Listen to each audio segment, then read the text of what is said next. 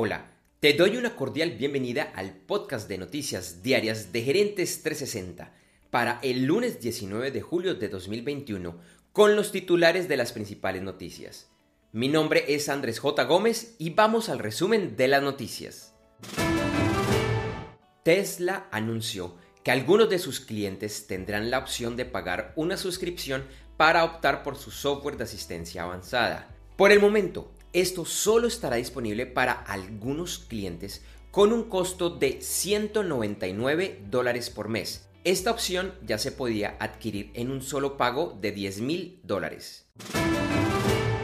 El estado de California en Estados Unidos aprobó una ley que se ha considerado histórica para ofrecer Internet de alta velocidad a todo el estado con un costo de 6 mil millones de dólares.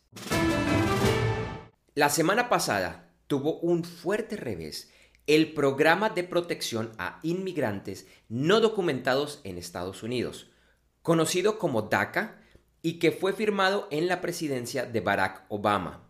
Un juez del estado de Texas dijo que Obama excedió su autoridad al firmar la orden ejecutiva que formalizó el programa. Sin embargo, el juez dijo que por ahora el programa seguirá aceptando aplicantes, pero no podrá aprobar nuevas aplicaciones. Se espera que el gobierno de Joe Biden apele esta decisión.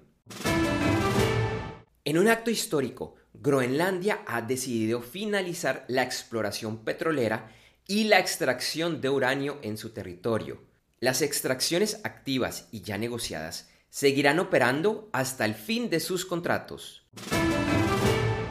Hoy, en nuestro episodio del videoblog Gerentes 360, analizaremos el estado de los mercados. Recuerda vernos en vivo a las 8 de la mañana, hora de Colombia y hora central de los Estados Unidos en gerentes360.com, donde también encontrarás unas horas después el video editado. La versión en audio también estará disponible un par de horas después en las principales plataformas de podcast. Y de martes a sábado, encuentra en esta edición de solo audio, la que estás escuchando en este momento, el estado de los principales mercados accionarios, índices del petróleo y oro, noticias de Bitcoin y otras criptomonedas y en general noticias de los negocios y de los mercados accionarios.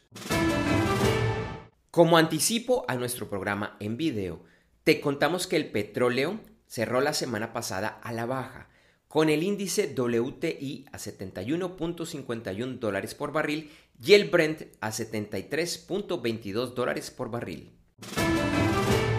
La onza de oro también cerró la semana a la baja y se cotizó a 1.811.80 dólares.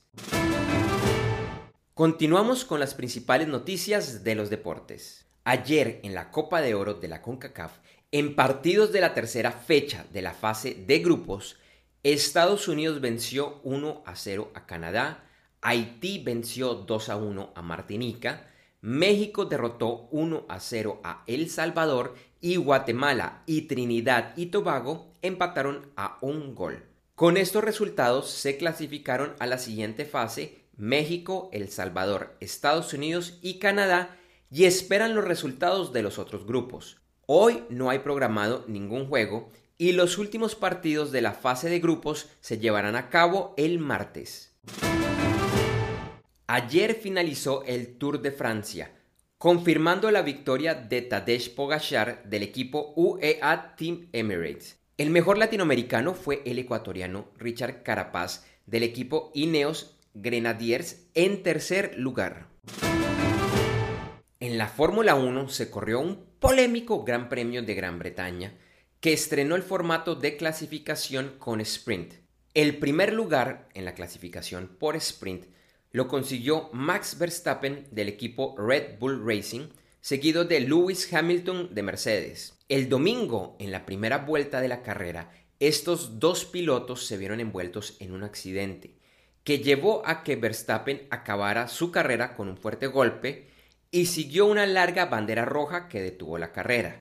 Posteriormente, Hamilton fue penalizado por este incidente, pero igualmente ganó la carrera. El Mundial de Pilotos lo sigue liderando Verstappen con 185 puntos y Hamilton recortó diferencia y ahora está a 8 puntos del líder. El domingo en la NASCAR se corrió la Foxwoods Resort Casino 301 en el New Hampshire Motor Speedway que fue ganada por Arik Almirola. La NASCAR Cup Series la sigue liderando Kyle Larson, seguido de Martin Truex Jr. y Kyle Busch. En el abierto británico de golf del Tour de la PGA, el ganador fue Colin Morikawa de Estados Unidos. El mejor latinoamericano fue el argentino Emiliano Grillo, empatado en la posición 12. En noticias del entretenimiento, revisamos las películas más taquilleras del fin de semana en Estados Unidos. El primer lugar lo ocupó la nueva entrega de Space Jump en su fin de semana de estreno, logrando una taquilla de 31.7 millones de dólares. El segundo lugar en su segundo fin de semana fue para Black Widow, con 26.3 millones. El tercer lugar fue para Escape Room, Tournament of Champions, en su estreno, logrando un recaudo de 8.8 millones de dólares. Es importante aclarar que los cines en Estados Unidos todavía están en fase de apertura y que por eso algunas de estas películas se están estrenando tanto en cines de forma parcial, así como en plataformas online en modalidad de pague por ver. Las cifras anteriores solo incluyen la venta de etiquetes en cinemas. Para finalizar, y como hoy es lunes, en breve iremos con el episodio en vivo de nuestro formato de videoblog de Gerentes 360, con más noticias, invitados y más. Hoy tenemos como invitado a Hernán Lidbach, cofundador de ICOM y vicepresidente de la Asociación de Marketing Directo e Interactivo de Argentina, la AMDIA, quien nos estará hablando de omnicanalidad y marketing automation, una combinación perfecta. También estaremos analizando y explicando el porqué de las restricciones que Estados Unidos y otros países están poniendo sobre empresas de tecnología chinas como Huawei y ZTE al considerarlas un riesgo para la seguridad nacional. Por favor, no te lo pierdas ingresando a www.gerentes360.com a las 8 de la mañana hora de Colombia, Ecuador, México Central, Panamá, Perú y hora central de los Estados Unidos. Y si no lo puedes ver en vivo, un par de horas después encontrarás el video editado y mejorado en nuestra página web y el audio en los principales directorios de podcast. Te esperamos.